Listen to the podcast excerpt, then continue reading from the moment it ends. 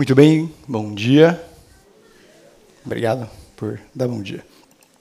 Seguinte, abra sua Bíblia, acompanha comigo, por favor, em Eclesiastes capítulo 1, dos versos 1 a 3, tem aí projetado ah, na TV, tá bom?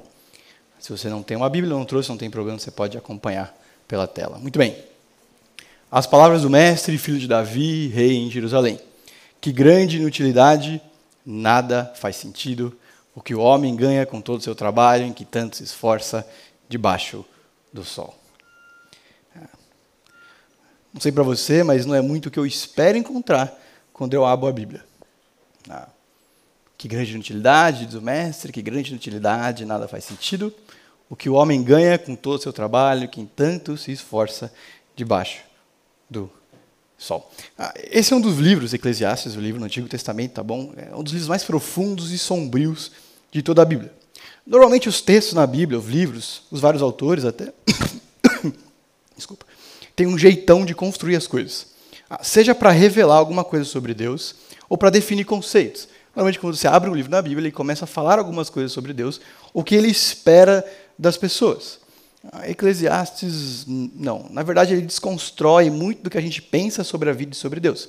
Por exemplo, em Tessalonicenses, um livro do Novo Testamento, uma carta do apóstolo Paulo para a igreja ali em Tessalônica, começa dizendo algum tipo de consolo e desejos positivos, de graça e paz da parte do nosso Senhor Jesus Cristo. Um pouquinho mais para frente, ele elogia a fé daqueles leitores, diz que a fé deles era operante, ou seja, uma fé prática, uma fé que tem transformado, que eles são, uma fé exemplar. Mas Eclesiastes, nos primeiros versos, começa assim: parece que o livro, o autor aqui, que é a gente de joelhos. É interessante pensar que o mundo ali não era tão diferente quando a gente começa a ver os capítulos. Por exemplo, no capítulo 4 a gente tem pobres injustiçados, no capítulo 5 fala sobre políticos corruptos, no capítulo 10 líderes incompetentes, capítulo 8 criminosos impunes, para livres para cometer outros delitos, capítulo 5 fala sobre materialismo e capítulo 7 sobre saudade dos bons tempos de outrora. Na verdade, o livro vem desconstruir uma mentalidade comum nos círculos religiosos, que a gente vai chamar aqui de o mito da realização religiosa, que é bastante normal em grupos de fé. Uma sensação que talvez você já tenha identificado em você ou em outros, do tipo, eu participo de toda essa coisa religiosa, Deus, Jesus, Buda, Shiva, Alá, para que a minha vida seja aprimorada, para que a minha vida seja melhorada. Mais ou menos pelo mesmo motivo que alguns de nós, ou muitos de nós, fazemos pilates, yoga, crossfit ou funcional. A gente só faz alguma coisa porque a gente pensa que vai conseguir alguma coisa em troca. A gente só estuda porque entende que tem valor nisso. A gente só faz exercício quando entende, na verdade começa a fazer mesmo, que isso adianta alguma coisa. É uma mentalidade de que o papel de Deus, agora já está afunilando um pouco mais, na minha vida é melhorar as coisas para mim, me fazer uma pessoa mais feliz e assim por diante. É possível que alguns aqui estejam pensando alguma coisa do tipo: que bom, esse é o tipo da coisa que algumas pessoas aqui precisam ouvir. Ou ainda, nossa, muita gente que eu conheço precisava ouvir que Deus não serve para isso. Calma. Todos nós temos que lidar, é o que a gente vai ver aqui, sobre algumas expectativas frustradas sobre Deus, sobre mim, sobre o outro e sobre a vida. Deixa eu te dar um exemplo ah, da minha parte. Há uns 11 anos atrás, talvez um pouquinho mais, ah, eu vi neve pela primeira vez. Ah, a temperatura era de 10 graus negativos. E quando começou a nevar, eu, como um bom brasileiro, saí para a rua exatamente como eu estava: bermuda, camiseta e chinelo. Bem antes da Frozen, eu estava brincando na neve. Ah, em poucos minutos, dois ou três, na verdade, eu estava pálido. De acordo com os meus amigos, eu estava branco, branco, branco, com os dedos um pouco roxos e a cara, as maçãs do rosto vermelhas. Ah, foi a maior decepção da minha vida. Foi o meu 7 a 1 pessoal. Ah, não sei se você nunca viu neve, mas eu vou te dar uma dica infalível. Quando você chegar em casa hoje para o almoço, ou depois, abre seu freezer, passa a mão naquele gelo em cima. É isso. Deixa eu te poupar do que aconteceu comigo. É isso. É ah, mas tem neve fofinha. Não. Já vi. é isso. Ah, eu não sabia das minhas expectativas até que o meu coração tivesse completamente preenchido por revolta. Ah, a gente gosta de se considerar e pensar sobre si mesmo como pessoas sábias, inabaláveis, firmes, que sabem de todas as coisas, sabem agir e conhecem princípios bíblicos. Com controle das expectativas. Mas a verdade é que a gente tem algumas delas e várias delas irreais, que só aparecem quando a frustração se faz presente. Como que a gente resolve isso? Como que eu evito criar ou alimentar projetos em mim que roubam o meu coração? Como que eu posso não olhar para trás e dizer, foi tudo em vão, foi tudo vaidade, foi tudo inútil? Ah, eu vou tentar ser o mais gentil possível, mas o livro de Eclesiastes não é. Ah, a gente costuma se enganar, é o que ele vai dizer. Todos nós vivemos com uma série de expectativas sobre o que Deus pode, deveria e achamos que Ele está fazendo em nossas vidas. Geralmente a gente não pensa sobre isso, a gente vive a partir desse pressuposto. Deus está trabalhando na minha vida. Mas se a gente cavar um pouquinho, a gente entende, tem a convicção que Ele está trabalhando na minha vida para que ela seja uma vida que eu considero, ou de acordo com as minhas expectativas, boa, pacífica, bem-aventurada, se você quer usar uma palavra bíblica. A gente apenas considera, ou pré-considera, que Deus está trabalhando, agindo de um jeito que a gente considera positivo. E isso muda drasticamente quando a gente percebe que ele não está fazendo o que a gente espera. E aí a gente descobre as nossas expectativas. Normalmente, quando elas já estão frustradas em pedaços no chão. A ideia que a gente vai ler aqui, especialmente nesse primeiro capítulo de Eclesiastes, é perceber o exercício mental que ele propõe. A gente vai tentar chegar junto na ideia dele. Muito bem. Expectativas erradas sobre Deus ou as coisas dele nos levam para o abismo. E esse caminho não é realidade só para aqueles que vivem uma relação de escambo com Deus. Porque a gente pensa algumas coisas do tipo: para que tudo isso? Para que todo esse negócio de Jesus se nada muda? Na verdade, algumas várias coisas têm piorado. É um fato que existiram momentos em 2019 e existirão em 2020 as situações que vai ser realmente difícil acreditar em Deus. Ou pelo menos que Deus é bom mesmo e que ele se importa comigo. Muita gente já andou esse caminho, o caminho da fé, o caminho da igreja, o caminho dos irmãos, o caminho da maturidade que seja, e chega à conclusão que tentaram esse negócio de Deus e é melhor abandonar. Já que nada mudou, nada melhora, melhor viver como antes, que pelo menos eu tinha o domingo de manhã ou de noite livre. Esse é um caminho. Esse é um caminho real, esse é um caminho comum e esse é um caminho até lógico. Ah, mas Eclesiastes vai por outro lado. Ele não dá explicações simplistas com os medievais de isso acontece porque Deus quer, ponto. Ele não abandona a fé, essa é a proposta dele. Eclesiastes vai falar das graves distorções da vida e o que a gente pode esperar do envolvimento de Deus. O que pode ser bastante perturbador ou libertador. Ele começa dizendo: As palavras do mestre, filho de Davi, rei em Jerusalém, que grande inutilidade, diz o mestre.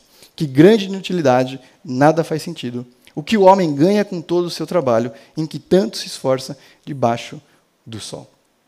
Um bom jeito de pegar o, o tom do que está sendo dito aqui é pensar num avô em uma varanda, sentado numa cadeira de balanço ou numa rede. Depende de onde você vem. Na verdade, o que ele está propondo aqui é o que eu falei aqui, um exercício criativo, de tentar entender algumas coisas que a gente vai chegar daqui a pouco. Dependendo da sua Bíblia, se você abriu ou ligou, tem algumas variantes. Pode aparecer sem sentido, vaidade ou inútil. Certo? Se você olhou aí com calma, tudo isso é sem sentido, tudo isso é vaidade, tudo isso é inútil. E tudo meio que vai girar em torno disso. Quando a gente ouve essa palavra vaidade ou inútil, especialmente vaidade, a gente costuma pensar ou lembrar em algum tipo de auto-obsessão. Então, o trabalho, a vida do jeito que ele está falando é vaidade, quando eu importo comigo mesmo. Ou algum tipo de maquiagem, eu estou tentando arrumar para que fique melhor apresentável. Seria, seriam os dois nossos entendimentos mais comuns. Mas não é o que está aqui. E isso é bem interessante. Aqui na igreja a gente não costuma supervalorizar o grego nem o hebraico. Você não vai ver a gente falando palavras e dizendo, é isso aqui, este termo. Porque realmente o português é muito bom e costuma conduzir muito bem. Mas hoje, especificamente, a exceção que confirma a regra. Ah, o termo aí que está vaidade é o termo Havel, ou Ravel se você preferir. o autor começa contando algumas histórias e exemplos ao longo dos vários capítulos e propõe vários experimentos mentais de como a vida debaixo do sol é rável, de como a vida debaixo do sol é vaidade, ou as coisas debaixo do sol são vaidade, de como tudo é passageiro. Por isso que ele diz: tudo sem sentido, sem sentido, nada faz sentido, nada faz sentido. É a melhor forma de descrever exatamente a palavra que ele quer dizer é essa aqui. Tudo na vida é rável. É o que ele está dizendo. O nosso trabalho, as nossas expectativas são assim. Uma hora a gente vê, a gente percebe o que está acontecendo, mas some. Desaparece, passa. O tempo voa, é uma coisa que a gente costuma dizer, é uma coisa que a gente costuma pensar. Um dia são os nossos pais ligando para a gente, perguntando onde você está. E no outro é você que liga para eles, para perguntar onde eles estão. em outros momentos, e outros versículos aqui, ele vai falar de como é fútil, inútil e passageiro o fato da gente estar vivo. Ele diz: aproveite sim, mas os dias de escuridão vêm. E eles são muitos. O que não significa apenas a morte. Ele começa a falar de quando o corpo começa a falhar. Para ele isso é vaidade, para ele isso é errável. De como as coisas nem sempre fazem sentido. A gente vê, a gente percebe, mas passa. Mas tem outro sentido que talvez seja o mais marcante e mais próximo desse primeiro capítulo. Ah, de como a vida pode ser um enigma. De como a vida pode ser um paradoxo. Por exemplo, a Eclesiastes 8,14, um pouquinho mais para frente. Há mais coisas sem sentido na terra. Justos que recebem o que os ímpios merecem, e ímpios que recebem o que os justos merecem. Isso também, penso eu, que não faz sentido. Isso aqui é bem desagradável. É outra coisa que a gente não espera encontrar na Bíblia. Não significa que é temporário. Significa que é difícil de entender. Que é paradoxal. É possível perceber. Dá para ver. A gente vê acontecendo, mas quando eu tento explicar, é errável. É passageiro. Ah. A gente tem um bom, uma boa noção do conceito de justiça por causa de Deus. Exemplo: tem alguém que faz coisas boas, dentro da lei, trabalha duro e respeita o próximo. Caso A. Tem o caso B: uma pessoa que trapaceia, rouba e engana. Quem tem mais chance de ter uma vida boa? A ou B? Mas é sempre assim? É sempre assim? Quer dizer, a vida é passageira, mas também é injusta e contraditória. É imprevisível, pelo menos para a gente. Basta uma má notícia para tudo desabar. A gente não gosta de pensar nisso, mas é bem isso. A vida é boa, às vezes é ruim. Não importa o que a gente faz, e atenção, não importa em que a gente crê. O objetivo aqui é justamente desfazer essa ideia religiosa, não cristã e muito menos bíblica, de que Deus ajuda quem cedo madruga. Que se eu fizer a minha parte, Deus faz a. Amém? Não, não é amém. Que, que esses dois princípios, que essas duas frases, que esses dois nossos provérbios, não são reguladores da vida, que não são reguladores da minha vida com Deus.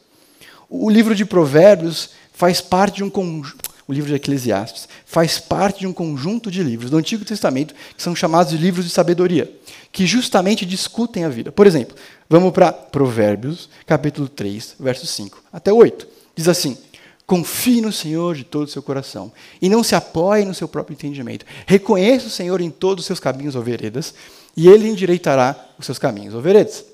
Não seja sábio aos seus próprios olhos. Tema o Senhor, evite o mal. Isso lhe dará saúde ao corpo e vigor aos ossos. Um bom negócio, certo? Um corpo saudável e ossos fortes. Quem precisa de vitamina D? Basta a Bíblia. Mas aqui tem um detalhe que pode ajudar a gente a entender algumas coisas e a profundidade das coisas que Deus quer ensinar. Versos como esse, o livro de Provérbios é um livro de provérbios e não promessas. Na verdade, dá para expandir isso um pouco mais. A Bíblia não é um livro de promessas. É um conjunto de livros que tem promessas, exemplos, ordens, histórias, profecias, poesias e Provérbios. Por definição, um provérbio, um dicionário diz assim: frase curta, de caráter prático, rica em sentidos figurados, que contém uma síntese a respeito de uma regra máxima. Ou seja, quase sempre é assim. Este é o caminho natural das coisas. Esta é a regra da vida. Ame a Deus, sua vida vai se endireitar. Obedeça, e você colherá os frutos disso. Mas, é um provérbio, não é uma promessa. Às vezes a dificuldade que a gente tem é no português mesmo. O problema é que ao longo da história, especialmente cristã, o livro de Provérbios foi entendido como um livro de promessa. Não é que ele não seja válido ou que ele seja inválido, mas ele aponta como a vida normalmente funciona. Por exemplo, Provérbios 13, 9. A luz dos justos resplandece esplendidamente, mas a lâmpada dos ímpios apaga-se. A gente vai para Jó, que faz parte desse conjunto de livros de sabedoria ou poéticos. Pois quantas vezes a lâmpada dos ímpios apaga? Quantas vezes a desgraça cai sobre eles? O destino que em sua ira Deus lhe dá. Isso aqui a gente não encontra na caixinha de promessa. Mas são passos do nosso crescimento. Como que eu explico isso? Qual é o conceito bíblico para isso? Rável. Rável. Eles estão se contradizendo? Não. Não estão. Eles se completam. Porque a vida é complexa. Nesse sentido, agora Eclesiastes dizendo 7,15, nessa vida, sem sentido, eu já vi de tudo. Um justo que morreu, apesar de sua justiça, e o ímpio que teve uma vida longa, apesar de sua impiedade. Como que eu explico isso? Rável. Um autor diz assim: a diferença mais desafiadora entre os livros de sabedoria surge quando o autor, como professor de Eclesiastes ou pregador, aparentemente duvida ou questiona a validade das afirmações de outras partes. Mas essa é precisamente o objetivo desses livros. Eles nos compelem a uma cara honesta, disposta a reconhecer a presença de dúvidas que não podemos discutir e perguntas que nunca podemos entender totalmente, dadas as nossas limitações humanas. É por isso que muitos de nós sofremos tanto com a vida, com Deus ou com a Bíblia. Porque a gente desenvolve uma visão superficial e incompleta de Deus e da Bíblia. A gente pega as histórias e quer que elas se repitam conosco. Uma cura de Paulo. Senhor, por que não acontece comigo? Um irmão cujas coisas a vida tem abençoado, Deus tem conduzido e Deus tem sido profundamente generoso. Senhor, por que ele e não eu? O problema é que não, não é que não faz sentido, o problema é que não é que não tem explicação, o problema é que eu não entendo. O problema é a vida mesmo. Às vezes a gente entende mal os versículos e transforma histórias em promessas, ou versículos todos em promessas. Romanos, talvez um dos versículos mais mal, mais mal entendidos, diz: Tudo posso naquele que me fortalece. E imediatamente a gente transforma em uma promessa, sem lembrar que aquilo que está sendo dito é que ele suporta todas as coisas por causa do avanço do Evangelho. Ele está preso, ele está sofrendo, e ele diz: Tudo posso naquele que me fortalece. Não é um versículo de avanço, de conquista, de eu vou, em nome de Jesus, conquistar todas as coisas. Não. É por isso que massas e massas de pessoas se frustram com Deus. A bem da verdade, porque a gente normalmente apresenta Jesus, o Evangelho, Deus, como um clube de vantagens divino. Sua vida está ruim, né? Você precisa de Deus. É a versão gospel de seus problemas acabaram. O que você precisa é de Jesus.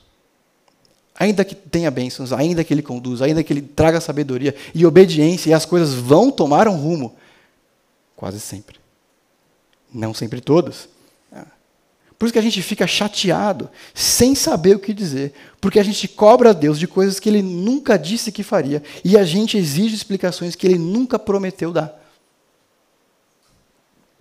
A gente precisa desses três livros, por exemplo, Jó, Eclesiastes e Provérbios, para entender o todo do que Deus está ensinando, o todo do que Deus quer dizer sobre os propósitos dele no mundo e na minha vida mas cujo objetivo eu nem sempre entendo.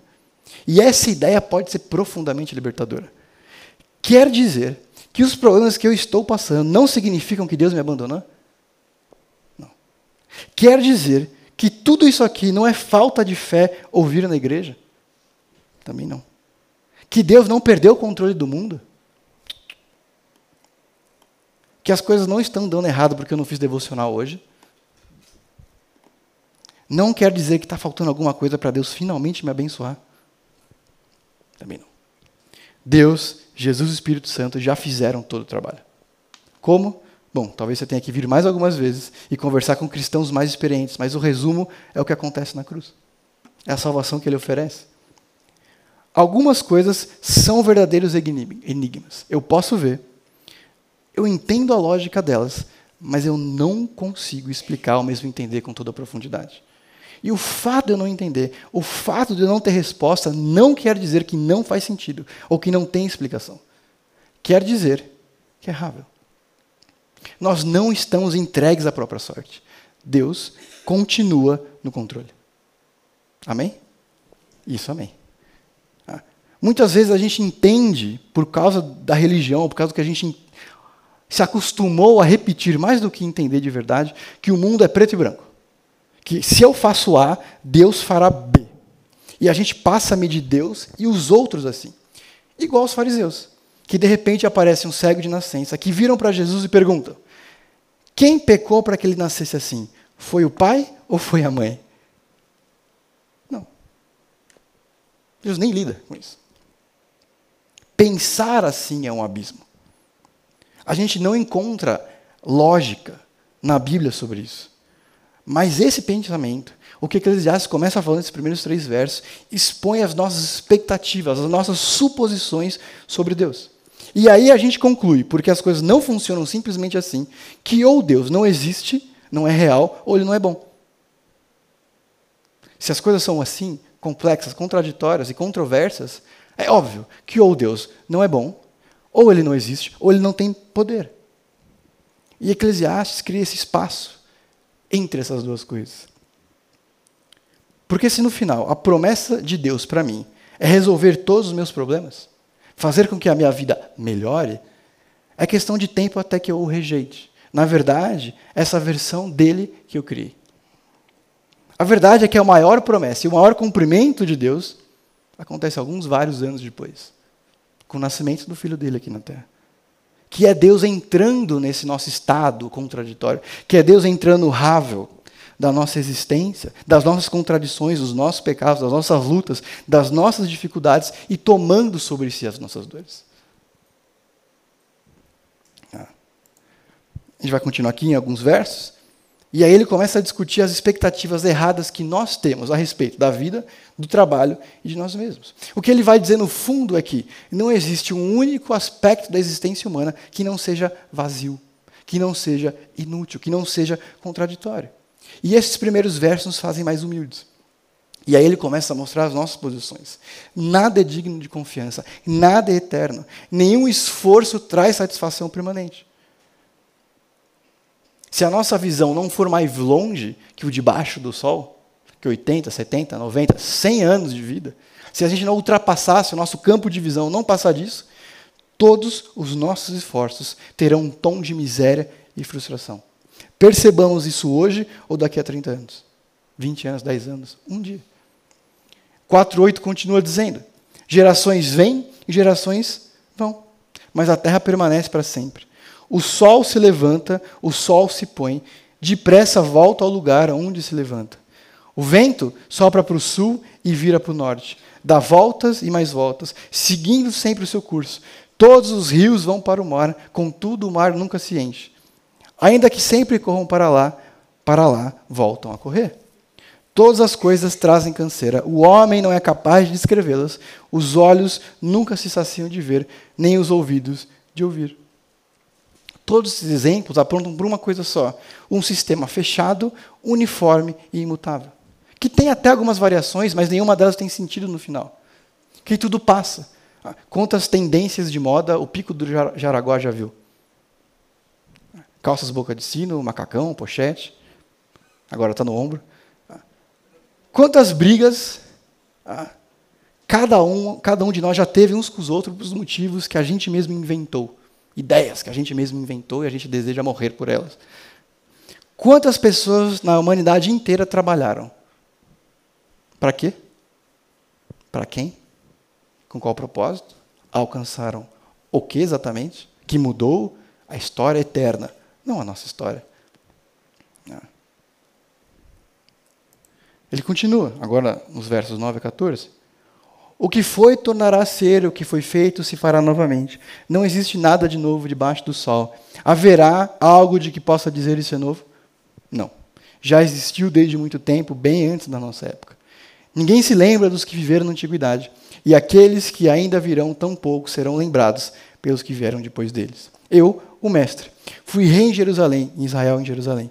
Dediquei-me a investigar e usar sabedoria para explorar tudo que é feito debaixo do sol que fardo pesado Deus pôs sobre os homens.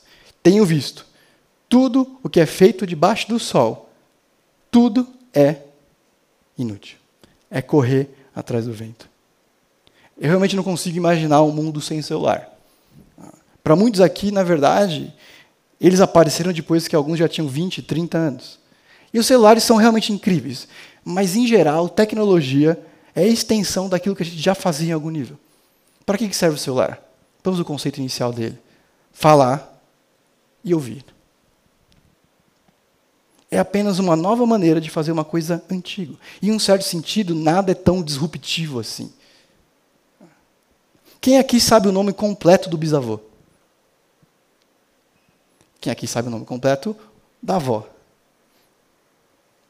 Quer dizer, essa semana eu descobri duas coisas sobre a minha família. Um, que o meu avô, que vinha aqui, não era manzana bomba. E dois, os pais da minha avó, por parte de mãe, os pais do meu avô, por parte de mãe, eram judeus. Outra bomba. O que isso quer dizer? O que isso significa? O que isso muda? O que isso. Os feitos, as conquistas, passa. A gente realmente cresce achando que é especial e precisa mudar o mundo, entrar para a história. Mas o que isso muda? O que isso significa depois que passa? É o que ele está dizendo aqui. O que é torto não pode ser endireitado. O que está faltando não pode ser contado. Pensei comigo mesmo. Eu me tornei famoso e ultrapassei em sabedoria todos os que governaram Jerusalém antes de mim. De fato, adquiri muita sabedoria e conhecimento. Assim, me esforcei para compreender a sabedoria, bem como a loucura e a insensatez. Mas aprendi que isso também é correr atrás do vento. Pois quanto maior a sabedoria, maior o sofrimento. E quanto maior o conhecimento, maior o desgosto. A, a sensação, não sei o que você está sentindo agora ao ler alguns desses versos, que talvez seja a primeira vez que a gente esteja lidando com eles, é que existe alguma coisa profundamente errada conosco, conosco mesmos. Que existe alguma coisa profundamente errada com o mundo, com a nossa existência, com o nosso ser, independente de quem sejamos ou tenhamos feito. Que tem alguma coisa errada com a essência do mundo que em uma proposta, líder ou partido é capaz de solucionar. solucionar. Não à toa os nossos problemas permanecem os mesmos. Há dois grandes motivos para nossas frustrações. Um, nós simplesmente não vamos encontrar em vida terrena a explicação ou todas as explicações de por que as coisas acontecem. E Deus não tem obrigação de explicar. E mesmo que explicasse, não quer dizer que a gente fosse entender. Dois, o justo viverá pela fé. Bem-aventurados os que não viram e creram. E a gente tenta inverter essa lógica. Mas aqui tem alguma coisa interessante, que é justamente o que ele começou a fazer desde o primeiro verso. Lembre-se, essa aqui é a Bíblia, certo? Contando a história de como as coisas vieram à existência, de quem Deus é e o que ele quer. Esse é o melhor resumo. Ah, vamos lá. Você é um judeu, lendo a história de um dos reis de Israel, o livro que ele escreveu. Você quer, quer entender, quer conhecer, você começa a ler a história de Eclesiastes. E ele começa a dizer: tudo é vaidade, trabalho, pessoas, projetos. Qual é a pergunta natural de um judeu que, quando começa a ler um livro que o rei de Israel começa a escrever sobre a vida? Quem não apareceu do primeiro ao último versículo do primeiro capítulo. Quem não falou absolutamente nada?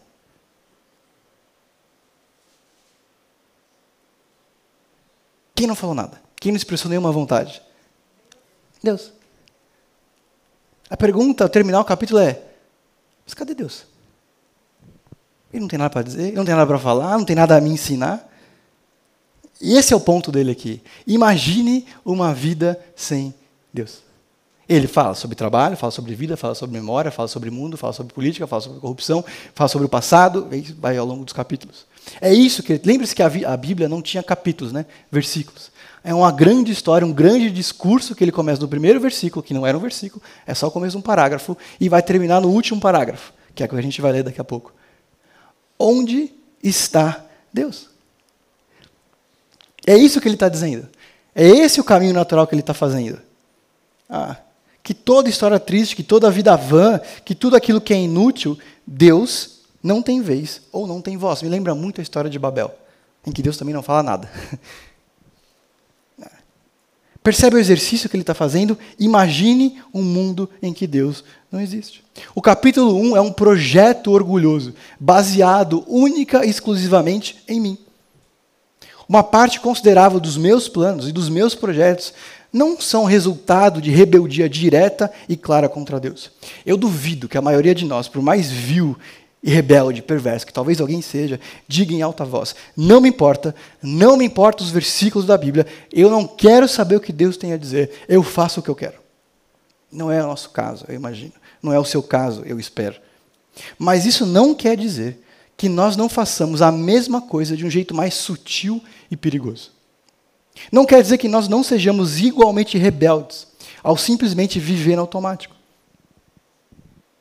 Não em rebeldia aberta, de confronto com Deus, mas de uma indiferença silenciosa. Faz sentido? Às vezes essa independência prática se esconde atrás de práticas religiosas ou frases feitas. Silenciosa porque a gente simplesmente não se importa em buscar as coisas de Deus, nem a sabedoria do alto. A gente não pensa em Deus em nossos planos, a gente não pensa em Deus nesses vários temas e tons que ele traz do primeiro capítulo. Só quando alguma coisa dá errado. E aí a gente diz, a gente recorre a Deus dizendo alguma coisa ou frases feitas. Se Deus quiser, ou em nome de Jesus no final. Nesse primeiro capítulo não tem ninguém que pergunte qual é o caminho, qual é a vontade de Deus. Ca o caos, as más decisões, nem sempre são acidentes, surpresas. Às vezes sim, é verdade, porque a vida é assim como a gente acabou de ler. Mas muitos dos nossos problemas, surpresas e frustrações são resultado de alguns anos de negligência sobre as coisas de Deus. Que alguns descuidos ah, resultam em grandes desastres. O navegador Amir Klink diz assim: O grande inimigo das grandes expedições é prestar atenção apenas às grandes ondas. O que faz o navegador, vez ou outra, se desviar da rota, o que provoca avaria nos barcos, são as pequenas ondas que vão batendo no casco bem devagar. Ah, poucas dívidas começam na casa dos mil, milhares ou milhões. Começa com não administrando bem e sabiamente diante de Deus alguns poucos reais. Começa com um olhar materialista sobre as coisas. Nenhum relacionamento se rompe porque alguém acordou de mau humor em um dia só mas porque semanas, dias, meses e anos faltou honestidade, faltou sabedoria, faltou Deus. Nossos corpos, rins, corações, pulmões não param de funcionar ou têm ataques, porque simplesmente estão num dia ruim. É porque anos a fio nós não nos importamos com ele, com eles. Porque a gente come muito sem cuidado, com pouco exercício e sem pensar que é um templo do Espírito Santo. A gente não vive sem tempo só porque tem muita coisa para fazer, o que é verdade mas porque a gente não leva a sério os princípios de Deus sobre o tempo. Porque a gente não diz não. A gente quase nunca sabe um versículo a ser considerado sobre a vontade de Deus para cada situação. Porque, mesmo tendo uma Bíblia, uma igreja e amigos, a gente gasta pouco ou nenhum tempo com cada um deles. Cuidado com as pequenas ondas, é o que Eclesiastes está dizendo. Cuidado com cada uma das decisões. Cuidado com o mês negativo por falta de controle, problemas mal resolvidos, dias sem descanso, meses sem atividades físicas, um trabalho sem fazer perguntas difíceis. Mas, sobretudo, que é o grande exercício aqui, cuidado com as semanas sem culto, com os dias sem leitura da Bíblia, com as semanas sem confissão, sem uma vida sem Deus. Mas o avô experiente não termina assim. A gente vai pular exatamente para o final do, do livro, para tentar entender aonde ele quer chegar. Se você não sabe o que ler nesse começo de ano, eu quero te encorajar pessoalmente. Começa a ler Eclesiastes. Lê. É, tem poucos capítulos, tem 12. Dá para ler tranquilo, eles não são longos, não tem palavras difíceis. A mais difícil a gente já entendeu aqui. É um bom livro para você começar a ler nesse início de ano. Vamos lá, pula para o último capítulo, verso, capítulo 12, verso 9 a 13.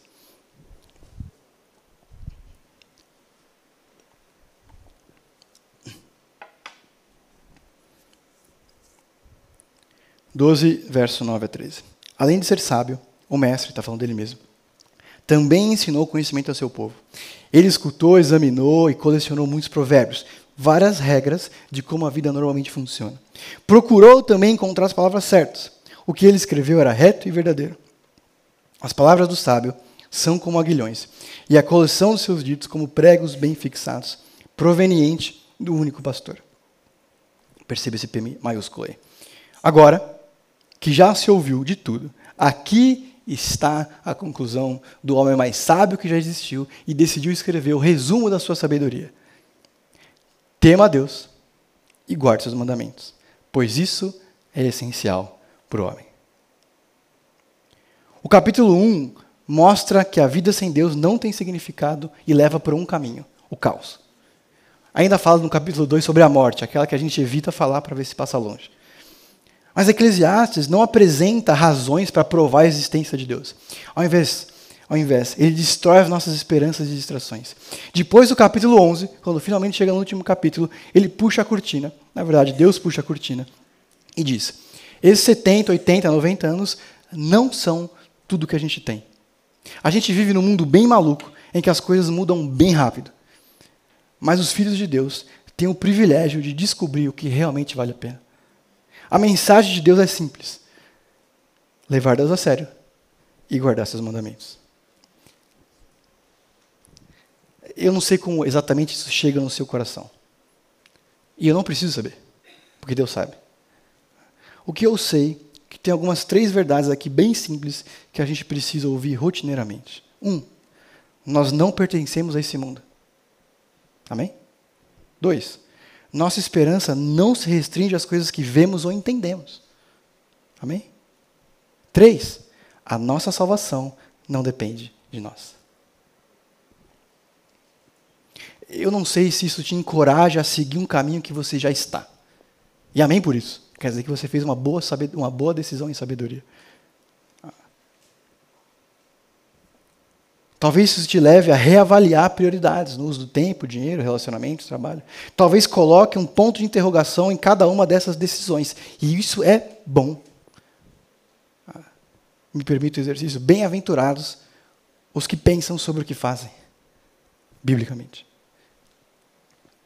As perguntas, as dores do capítulo 1 só podem ser plenamente respondidas por algo que Deus ainda faria lá no Novo Testamento ao enviar Jesus. Mas nem por isso o livro perde o valor. Eclesiastes é a véspera de Natal. É uma noite escura na alma antes de uma manhã cheia de esperança. Eclesiastes nos encoraja em crer em Jesus e relembrar desse fato. Não apenas perder noites em claro e mergulhar em um mar de cis Jesus vai dizer que adianta o homem ganhar o mundo inteiro e per perder a sua alma. É o resumo do primeiro capítulo, na verdade. É um lembrete de, quem, de que quando a gente conhece o que Deus faz, a gente deixa de viver num sistema fechado, de ciclos monótonos e infindáveis. O vento soprando, os rios escoando e as pessoas morrendo. Os cristãos vivem nesse mundo como peregrinos. Na verdade, aventureiros.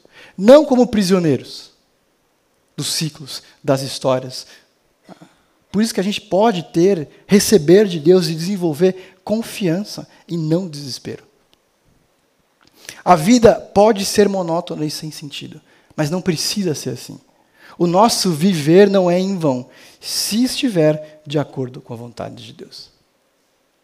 Rável, inútil, fútil ou vaidade, vaidade é tudo que resta depois que uma bolha de sabão estoura. ou quando os nossos olhos finalmente se fecham. Rável, vaidade, inútil. É confiar na coisa errada. É confiar nas pessoas erradas. É ter deuses falsos. É viver por motivos vazios. É trabalhar sem fazer perguntas difíceis. É acordar de manhã sem pensar em quem te acordou. Que não foi o despertador. Ou a falta de sono, mas aquele que sustenta a vida.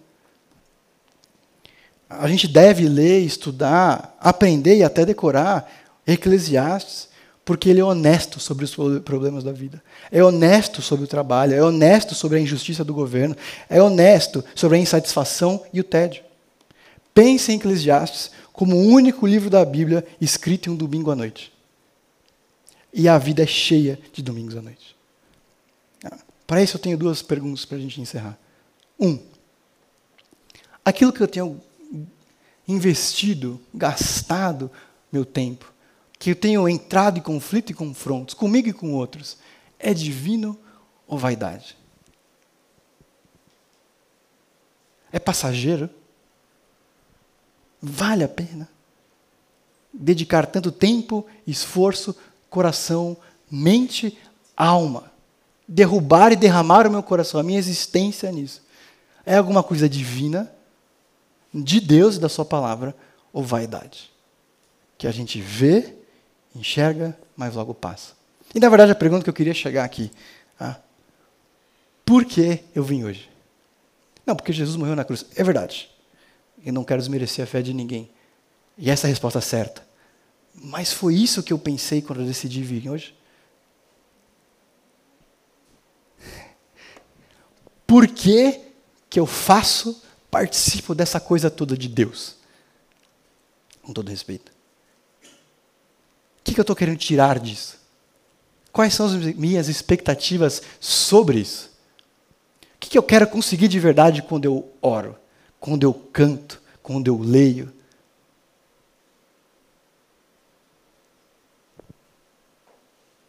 Porque essa é a pergunta do primeiro capítulo. Para quê e por quê?